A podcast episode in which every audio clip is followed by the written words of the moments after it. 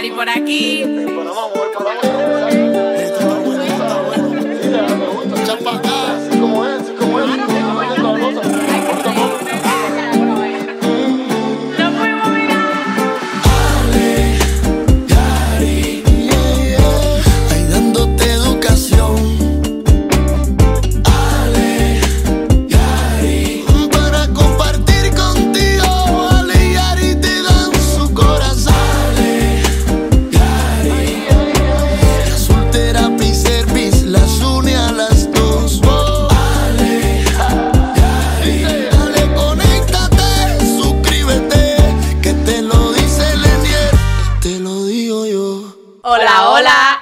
Ali Yari por aquí. Regresamos hoy para otro capítulo donde tenemos una invitada que ya estuvo con nosotros, but now she's back for a little bit more with Ali Yari. Sí. Hola Yaite, estamos contentas de tenerte aquí hoy de nuevo. Hola, Ale y Ari.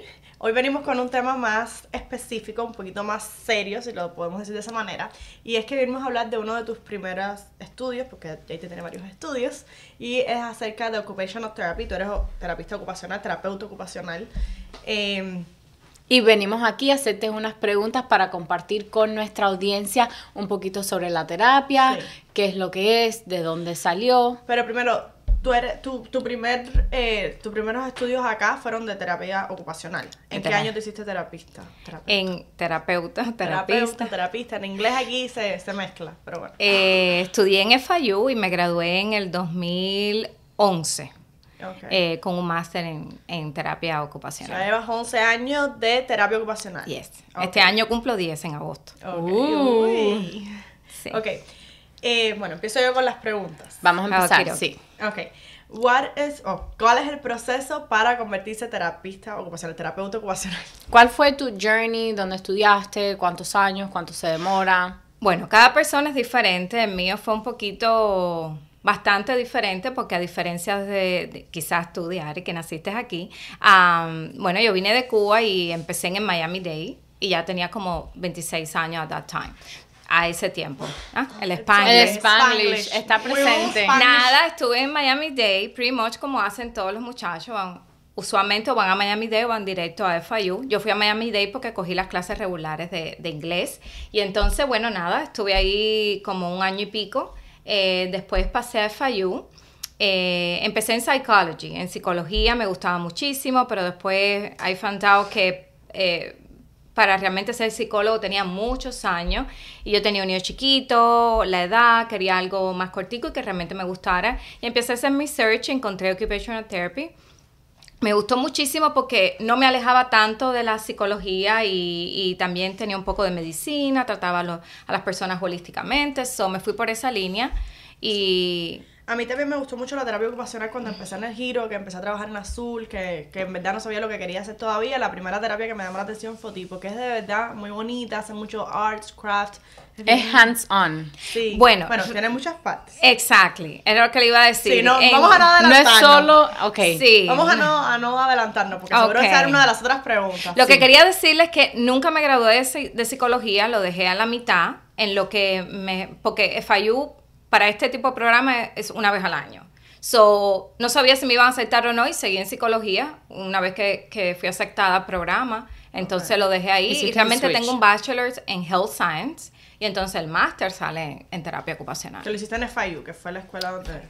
Y era un track program, tú del bachelor's continuaste directo Yes. a master's. Sí, fue el, ya fue el último año que hicieron el bridge, porque ahora ajá, como le hicieron como un respondiendo puente, que puedes Exacto. tener todo junto. Con- eh, respondiendo a lo que me preguntabas, realmente ahora tienes que tener un bachelor, ya sea en psychology, en biology, áreas similares, ¿no? Que te permite ese track y entonces después aplicas directamente al programa de, de máster. Ok, pero para dejarle claro que hay muchas personas que a veces lo preguntan, que, que como quién es un OT, que necesitas los Occupational Therapists, para hacer OT necesitas tener un Master's. Y ahora están pidiendo eh, hours, como shadowing, ellos Sí, tienes que hacer muchas prácticas. Exacto. Prácticas, experiencias para poder Aplicar al programa. aplicar al programa. Y el, un bachelor's típicamente es cuatro años y después un master's para OT es dos años. Dos, dos años y medio, dep- depende, depende. como el de ustedes era tan así. El de nosotros fue muy intenso, porque fue un track seguido, o sea... Back to back. Exactly, no tienes tiempo, pero yo creo que como dos años y medio. Ok. O sea, en total estamos hablando O de alre- tres. alrededor de 4 o 5 años la carrera entera. Y- A mí me tomó siete, contando lo- lo- Claro, los niveles de inglés. Los niveles de inglés y tal. Y, cambiando de después- carrera. Después de que Claro. terminas el Masters, tienes que estudiar para el board y pasar el examen. y pasar el examen. Es solo un examen. Es solo un examen Ok. con NBCOT. Y te dan una licencia. Que Y te dan una licencia, el- el- la carrera como tal es, es un license en casi todos los estados, yo me atrevería a decir, creo que hay uno o dos que no necesitas tener licencia para ejercer, pero Ok. en la gran mayoría sí. Perfecto. Próxima Bueno. pregunta. Seguimos. What do you examine during an OT evaluation? ¿Qué examinas, qué miras, qué es lo que observas en un niño o en un adulto cuando haces una evaluación de OT?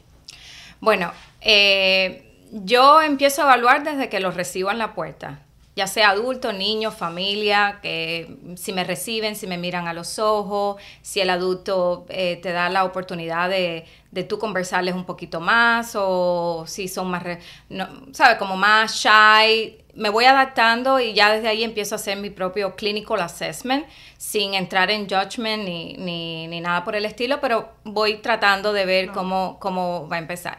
En un niño y un adulto es mm, muy diferente. Por lo general, en, en, en adulto hay muchas maneras de evaluar dependiendo de, de cuál, sea la situación. Si es un, un adulto que, que tiene problemas de mental health, si es un adulto que tiene un problema ortopédico, si viene de cirugía, si es algo crónico. So, es dependiendo de, de la situación que me encuentre.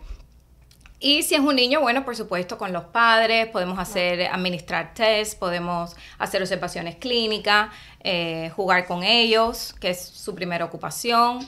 Y, y bueno, por ahí va la cosa es un poquito abierta, o sea, Bueno. he dicho todo y no he dicho nada. Voy a hacer una pregunta un poquito más específica que creo que nos las esquipeamos, las saltamos, que es lo- una bien importante, que es qué cosa es el otipo. Que ahora mismo estamos hablando de eso, pero no, no tenemos claro, muchas personas no tienen claro qué es lo que es OT y de qué se trata la terapia ocupacional como tal. Sí, muchas veces, por ejemplo, alguien cuando le hacen la pregunta, bueno, ¿qué es la terapia ocupacional? Lo primero No- que nos preguntan, sí, de- ¿Qué es la terapia ocupacional? Y de- de nosotros, que a los niños hay que enseñarlos a trabajar, ocupación, no. ¿cuál es su ocupación del día? No los hacen, no los hacen Yo mucho. sé. A mí me da mucha tristeza porque yo considero a los terapistas ocupacionales, eh, de todos los terapistas que hay, lo- para mí son unos de los mejores, para no Eso decir... es el porque es tu carrera, ¿ok? No, Todos yo tengo otra, buenos. yo tengo otra también y que quiero mucho y que aprecio mucho.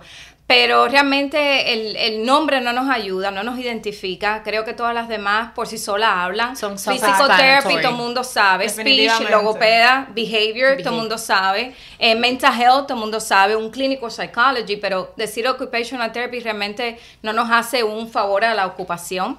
Pero bueno, ¿para qué estoy yo para explicarle?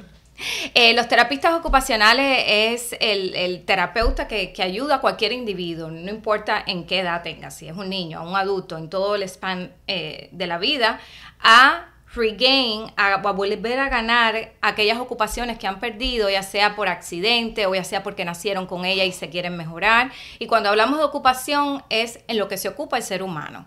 Eh, en un niño es jugar, es la escuela, un adulto es eh, incorporarse de nuevo al trabajo o actividades de- de de daily living que realmente siempre nos han querido eh, confinar a todo lo que es brushing, al, al hygiene, o sea, a la higiene, Potty training, por ejemplo.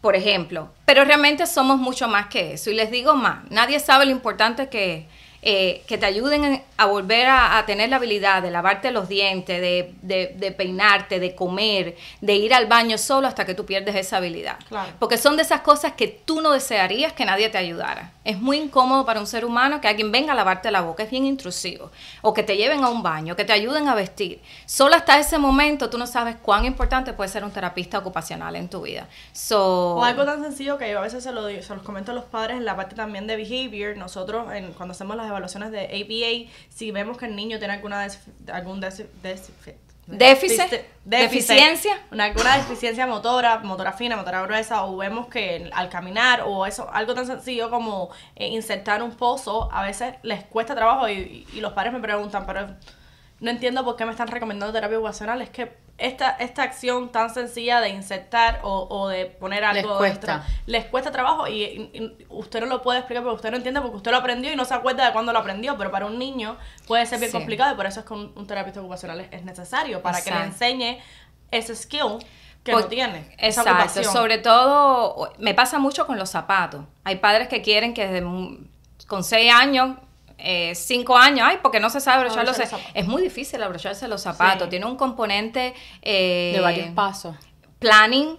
eh, cognitivamente lleva mucho procesamiento que uno como adulto lo toma for granted cuando realmente lleva trabajo toda la manipulación que tienes que tener la destreza de aguantar las, las vueltas que hay que dar la presión No, que tienes que poner so uno lo hace muy rápido pero realmente lleva un proceso cognitivo bien profundo y Que a la más vez allá de motor.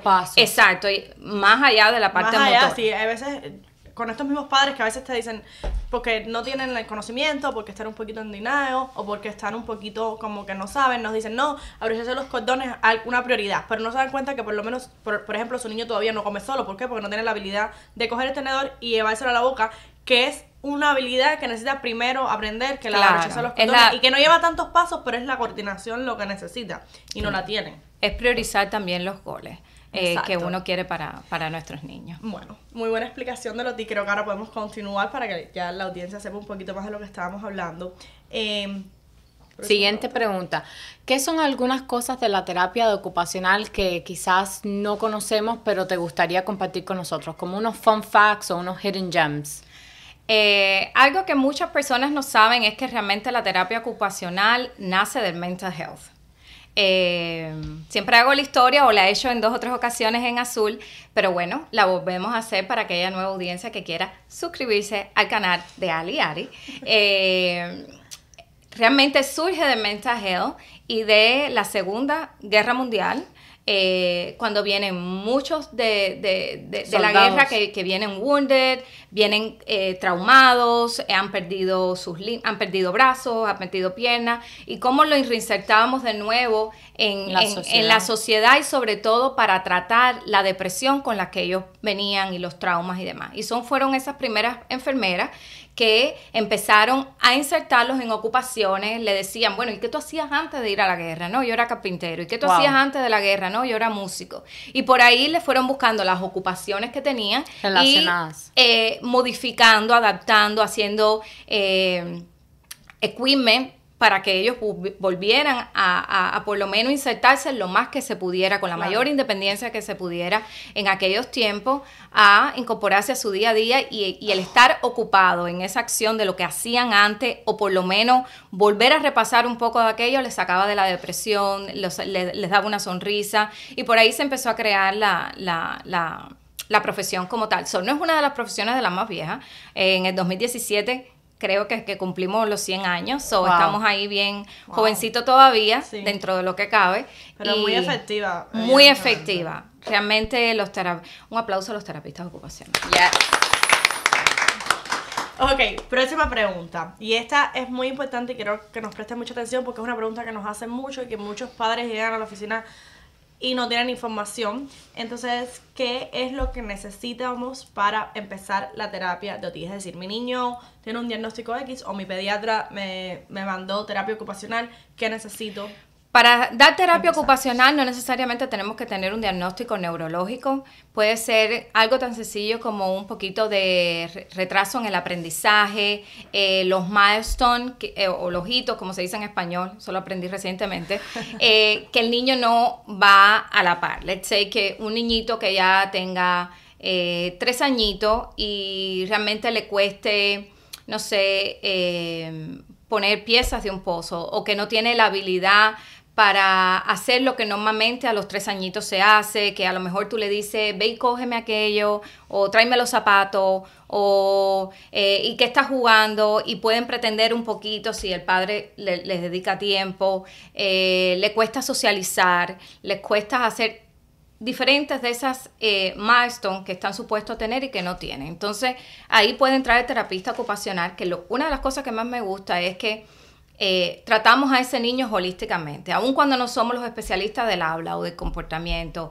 o del physical therapy, tenemos las herramientas para eh, trabajar todas esas áreas. Porque la ocupación más importante de un niño es jugar. Y a través Claro. de juego el niño ejercita el lenguaje, el niño se agacha y se para, el niño corre, se sube, se baja, hace muchas actividades donde eh, se combinan muchas después de las especializaciones que ya cuando vemos que con la intervención ocupacional no mejoramos, entonces vamos no, eh, a, a otra, a otros especialistas, especialistas ya en, en- en diferentes Claro, y es bueno que digas eso, Yaite, porque muchos padres tienen esa misconception o esa falta de información de que, pero ustedes lo único que hacen es jugar. Por ejemplo, no mediante el juego nosotros podemos desarrollar muchas habilidades y podemos tratar de, de, de Claro. mejorar muchos déficits que pueda tener el niño. Es que el- el- los padres debemos estar claros que es imposible sentar un niño y decirle, mi amor, ¿cómo tú te sientes hoy como si fuera un adulto y hoy vamos a hacer esto? Claro. La ocupación de un niño es jugar y un terapista Andar ocupacional, activo. un behavior therapy, un physical therapy,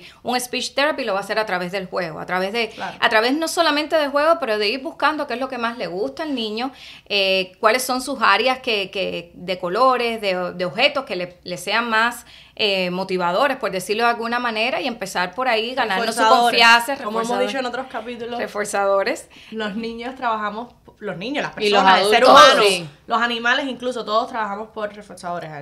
Es- Queremos Exacto, algo más. Exacto. Y bueno, y empezamos am, por ahí, pero es a través del juego. eh, que, que- que podemos llegar a cualquier terapeuta, no necesariamente los ocupacionales, pero si estás trabajando con un niño, make sure you have your So, para, games ahí. Ok, so para sumar no, no, necesita- no necesitamos necesariamente un diagnóstico, pero sí necesitamos un referido de, u- de otro Necesitamos un especialista. referido de un especialista, eh, de un pediatra, por ejemplo. Y si Eh, es para adultos, también hace falta un referido. También hace falta un referido, aunque funcione un poquito diferente porque los adultos tienen centros donde en un mismo lugar lo tienen todo, pero still, yo creo que se necesita un, un referido. Eh, Para hacer las evaluaciones y por supuesto para el niño también. Eh, Lleva un referido y por lo general es un concern que tienen los padres o cuando empiezan en el daycare que la maestra se da cuenta de que a lo mejor No eh, sujeta el lápiz. no sujeta bien el lápiz, no mm, está un poquito retrasado en comparación con los otros niños y entonces la, la maestra pudiese ser aquella, aquella primera persona que, que se da cuenta o si es primer niño, el padre a lo mejor no se da mucha cuenta, pero si, si es el segundo, dice, bueno, en, res- en Claro, respecto con con el primero, creo que lo tengo más atrasadito aquí, allá y, y le pueden llevar esa eh, Observación al observación al pediatra. Claro. Regresando a un- una pregunta donde mencionaste que los OTs eran enfermeros, eh, me vino la pregunta, quizás ustedes también dan la terapia en los hospitales. También en los hospitales eh, se dan terapia en, en Nicklaus. Ni- Nicklaus Nic- Children's. Eh, ahí hay muy, bueno, en todos los hospitales, si hay alguna de esos, de, de, eh, un área, un Algún es- área. de terapia para niños, por supuesto que ahí hay, en adultos igual, todos los, los posoperatorios eh, se hacen en, en Ustedes hospitales. tienen un aspecto que, bueno, lo dijiste ahorita, pero tienen un aspecto grande de terapia física también en, en- ¿Cómo incluida, no? donde si tienen tuvieron algún accidente o si hay algún déficit, déficit motor como tal, ustedes dan como terapia física. Donde hay un ser humano que haya perdido habilidades motoras, mentales, cognitivas, eh, de socialización, hay un terapeuta eh, ocupacional. Perfecto. Pueden trabajar en neonatología con bebitos acabaditos de nacer, podemos trabajar en burn, en, en los spinal cord injury, en las personas que han tenido... eh, eh, accidentes eh, cardiovasculares, eh, quemados, eh, incluso puedes trabajar con arquitectos, eh, viéndolo toda la parte arquitectónica para las personas con disability. Tiene que haber No un terapeuta ocupacional. Aprendemos contigo aquí. Claro, Día- día a día. El- el- las medidas que tienen que tener las puertas para que puedan entrar un wheelchair, eh, las evaluaciones de los wheelchairs. Hay un terapista ocupacional para cada cosa, Ah. dependiendo cada eh, limitante que pueda tener esa persona, dependiendo dónde están las lesiones. So, donde hay un ser humano, Puede haber un terapeuta ocupacional. definitivamente. Ok, muy buena información. Y Ya y te- aprovechando eso que estabas ya en ese tema, respondiste casi una de las otras preguntas que teníamos, que era eh, con cuánto, con qué tipo de diagnósticos trabajaba OTI. Ya habías dicho que con, con, con quemaduras. Yo sé que también trabajan con tortícolis, porque lo he visto acá en el centro que nosotros trabajamos también en la parte ocupacional, la tortícolis. En la subtherapy tenemos niños que tienen tortícolis y el occupational therapy puede formar parte de, de ese tratamiento. ¿Qué otros diagnósticos también tratamos?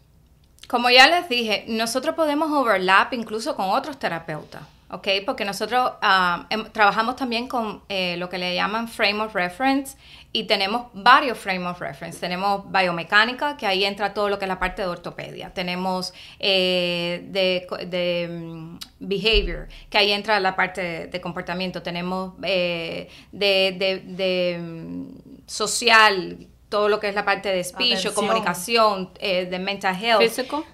Ya, Sí, biomecánico también. le entra, de reha- de rehabilitación también tenemos frame of reference. So, por eso les digo, podemos overlap con otros terapistas, pero es la manera en que lo documentamos, es la manera tan específica Claro. que, que- que nuestra profesión va hacia ese eh, eh, ser humano de una manera holística, entendiendo qué era lo que hacía, cómo lo quiere regain. Eh, tenemos mucho lo que llaman el client center para poder incorporar a, a los padres, a la familia, que ayuden en el proceso de rehabilitación, cualquiera que este sea, ya sea un niñito de dos años, de dos meses, o un adulto que tiene Alzheimer, o alguien que tuvo un stroke, o alguien que tuvo un accidente, no importa. Ahí siempre va a haber un terapeuta ah, ocupacional y, y pueden, los diagnósticos pueden variar muchísimo, Claro. desde artritis, eh, name it, todos, todos. ¿Y un diagnóstico relacionado a OT se puede quitar? Por supuesto que se Sí. puede quitar. Ok. Sobre todo si Eh, son los de accidentes. o algo exacto. así que, Ok, que- que pierden sí. la función motora por un tiempo, me imagino que después Claro, como una fractura, eh, te atienden y, y después o- o- un- una cirugía de un carpotono, después que, por supuesto, ya no lo tiene. Otros no tanto, por ejemplo, si desafortunadamente su niño le han diagnosticado de, de autismo, eh, la probabilidad de que esto sea para toda una vida es bien alta y de hecho lo es. Puede mejorar, podemos funcionar eh, con la mayor independencia posible, con todas las intervenciones, estimulaciones, intervenciones de diferentes especialistas, Y podemos llegar a de la familia. de darle discharge en OT. En, en terapias, por supuesto, pero Aunque no el significa... no desaparece. Exactamente, exactamente, sí. Y continuando con las terapias y los niños, muchos padres cuando empiezan OT, eh, al cabo de las semanas nos, pregun- nos preguntan cuándo voy a ver una mejoría, más o menos cuánto tiempo se demora en ver una mejoría. Eso depende del niño, de la estimulación, depende de muchos factores. Eh, de la estimulación que haya en casa, de la estimulación que venga del daycare, de lo que el propio niño trae como ser humano que, que- que- que trae él, eh, y por supuesto el trabajo del terapeuta, cuán preparado pudiese estar en un momento dado, que, eh, si hizo conexión, pero cada persona es diferente, Eh, cada terapeuta espero y sé que, que es así, que muchos van a hacer lo mejor que ellos puedan en cuestión de evaluación, de tratar de educar a, lo- a los padres y eh, va a, a estimular a ese niño lo más que pueda para que pueda florecer. A veces ni los padres ni el mismo terapeuta sabe cuán po- cuál es el potencial que tiene ese niño, si eso se va unfolding, tú sabes, poquito a poco uno va, Va viendo, evolucionando. evolucionando. Ya como después de la tercera semana, yo siempre digo que las dos primeras semanas de honeymoon, donde nos Se van conociendo. Exacto, vamos jalando. Mucho pairing. Exacto. Lo tenemos en behavior y las demás terapias también, la verdad, para, para poder empezar con un niño, lo primero que tenemos que hacer es conocerlo, que el niño se sienta cómodo trabajando con nosotros. Exacto. Y con el para, para que la terapia después pueda ser efectiva. Yo siempre le digo a los papás que las dos primeras semanas no son muy fructíferas para lo que ellos quieren ver. Es, Claro. es nada más irnos conociendo, presentarles juegos, estimulaciones, cómo hace, qué les gusta, qué no, eh, irnos conociendo. Ya después de la tercera semana podemos entrar un poquitico más en, en objetividad de lo que queremos lograr Claro. y lo vamos viendo poquito a poco en el transcurso del tiempo. Hay niños que en muy poquito tiempo hacen muchísimas cosas y otros que le toman Más un poquito tiempo. más y hay otros que desafortunadamente esos goles no lo van a llegar, pero los vamos modificando. Y yo siempre digo que pequeños steps, por muy insignificantes que de momento otras personas lo vean, para su niño es grande. Claro. Y para un terapeuta de cualquier especialidad lo va a ver como un logro. ese es el- yo siempre digo, exacto, un niño que no se siente y se sienta por dos segundos, para Eso mí es una mejoría. claro. Es un logro. Así yo lo, lo y así visualizo es de esa importante manera. que los padres, que ustedes tengan el awareness, de, el, el- que sientan eso mismo, como mismo lo sentimos nosotros los terapistas, porque es un logro para su niño y así mismo tiene que serlo para y usted. más importante que disfruten esos pequeños pasos Claro. porque hay veces que no llega a los que tú le dices hoy se sentó dos segundos y dice pero cuando llega al minuto Exacto, Eh, no se enfoquen en, en, en, en- En los big Vamos milestones. Nosotros a ir- tenemos big goals, Claro. pero vamos a celebrar cada Los pasito, pequeños. cada y, pequeño gol. y- y celebrarlo y disfrutarlo que, que es post, o sea para llegar a un minuto hay que pasar por dos segundos Claro. Bueno, y para concluir nuestras preguntas, eh, queremos que les deje a los padres y a la audiencia una recomendación de cómo puede ayudar su pequeño en casa a mejorar la, la ocupación. Eh, yo creo que lo más importante que debemos hacer los padres, siempre digo los padres porque yo soy mamá de un niño precioso, eh, es la estimulación. yo creo que muchos de los problemas que desafortunadamente nuestros niños están teniendo a temprana edad es la falta de estimulación que tienen en casa, ya sea por la, la, la gran tecnología que, que, hoy realmente nos invade con la televisión, los iPads, los cell phones y también cuán bici cada vez nuestros padres están, eh, están llevando una vida, eh, ya que todo ha sido con mucho trabajo para ellos y es entendible y, y, y no lo juzgo por ello, es la realidad que vivimos y es muy rápido y a veces eh, perdemos muchos días donde realmente no le dedicamos no cantidad, pero la calidad El que su niño time. necesita. Pero la recomendación número uno que le puedo dar a los padres para, para puedo darles muchas o podemos discutir muchas, eh, pero la que más me gustaría llevarle hoy es una rutina, un niño que lleva una rutina eh, saludable dentro de la dinámica familiar de cada casa, es un niño que va a ser menos ansioso, es un niño que va a esperar qué es lo que va a pasar todo o más menos casi todos los días, a la hora que más menos siempre va a comer, se va a bañar, el tiempo que tiene para jugar, o con, de, o con diferentes eh, personas en su casa, si es que vive más mamá, abuelitas o lo que sea. So, que haya un tiempo y una rutina es un niño que va a ser después más tranquilo, se va a ajustar, eh, menos ansioso y más estimulado por su medio ambiente. Yo creo que la rutina no importa si su niño tiene algún diagnóstico o no, siempre va a ser un ser humano más pausado, más tranquilo, eh, más seguro de su medio ambiente y por lo tanto va a ser un ser humano más adaptable a la sociedad, eh, más en confianza con lo que le rodea y puede demostrar mejor sus habilidades en, en medio ambientes así.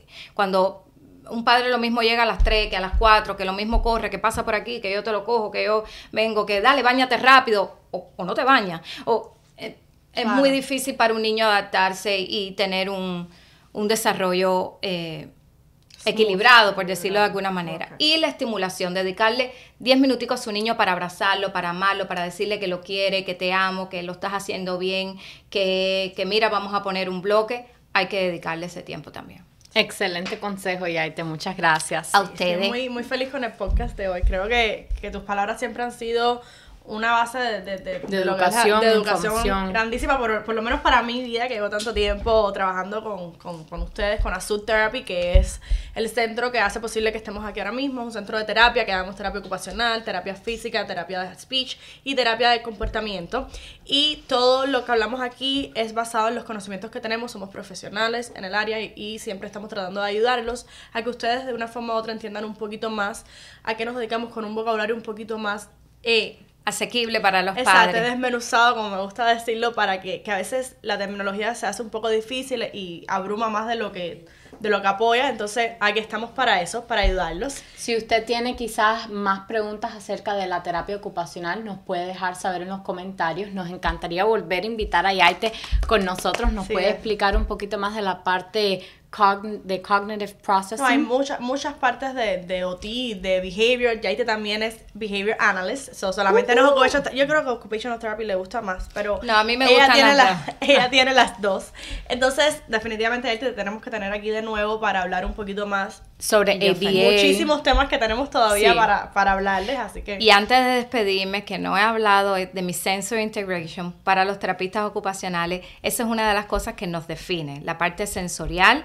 Eh, sobre las demás especialidades somos, diríamos, eh, pioneros en todo lo que es la parte de Sensory Integration. Y que Sí, realmente que- fue, eh, es, es lo- es una de las cosas que también nos define. Sí, y So, creo que y creo que merece un capítulo entero. Completo. Un Sí, capítulo entero bien explicado y bien bonito que es un concepto que confunde también a bien, veces. bien polémico. No, no por nada, sino porque la falta de, de- de información que hay afuera acerca, acerca de la parte sensorial. Y es que es bien abstracto, es bien difícil de entenderlo. Claro. Entonces, Yaite, definitivamente tenemos que tenerte de vuelta aquí con nosotros. Déjenos saber si les gustó este video, si les gustó tener a Yaite, si la quiere ver con mucha más frecuencia. We would love to have her here on our show. Todo el tiempo.